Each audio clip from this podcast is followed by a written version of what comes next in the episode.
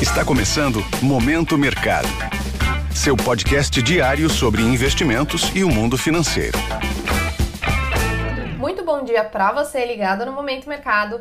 Eu sou a Erika Dantas e bora para mais um episódio desse podcast que te informa e te atualiza sobre o mercado financeiro. Hoje eu vou falar sobre o fechamento do dia 29 de março, quarta-feira.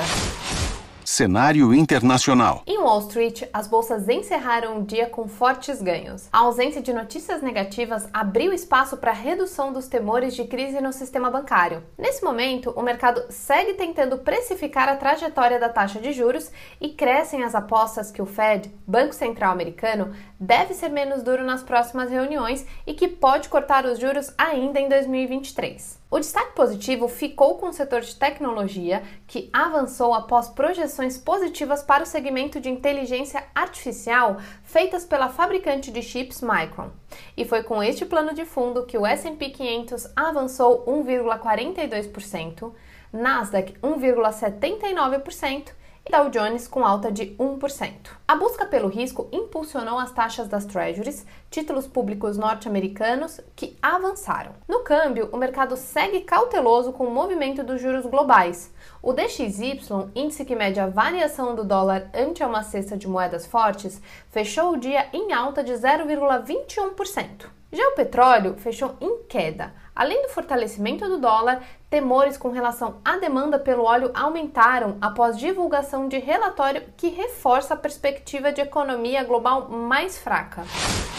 Cenário nacional. O dólar fechou a sessão aos R$ 5,14, recuo de 0,57%. A redução da versão a risco no exterior favoreceu o real, que encontrou espaço para fechar em alta pelo quarto dia seguido. A expectativa de juros mais altos por mais tempo por aqui também contribuiu. À tarde, o ministro da Fazenda, Fernando Haddad, se reuniu com o presidente Luiz Inácio Lula da Silva para discutir os detalhes do novo arcabouço fiscal. A expectativa é que a regra que substituirá o teto de gastos traga saúde para as contas públicas. Nos juros, após sessão volátil, os contratos fecharam o dia em alta.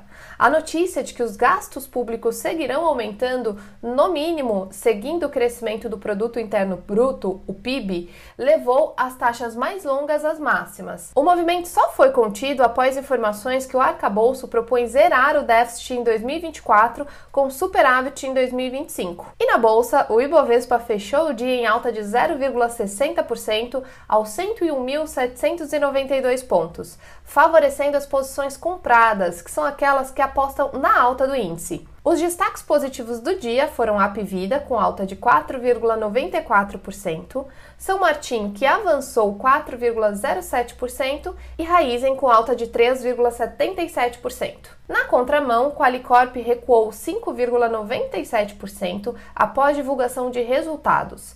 Lojas Renner fechou em baixa de 4,87% e Via com queda de 4,12% pontos de atenção. Na agenda de hoje, Fernando Haddad e Simone Tebet divulgam em coletiva de imprensa o conteúdo do novo arcabouço fiscal, o que deve dar o tom dos negócios. Por aqui, também teremos o IGPM de março e o relatório trimestral de inflação. Nos Estados Unidos, sai a última revisão do PIB do quarto trimestre de 2022. Sobre os mercados, na Ásia, o fechamento foi majoritariamente em alta na esteira do movimento visto ontem em Wall Street que inclusive pode se repetir hoje, já que os índices futuros de Nova York abriram o dia em alta. Por lá, a ausência de notícias tem sido considerado uma boa notícia. Desta forma, termina o Momento Mercado de hoje, agradeço a sua audiência e um ótimo dia.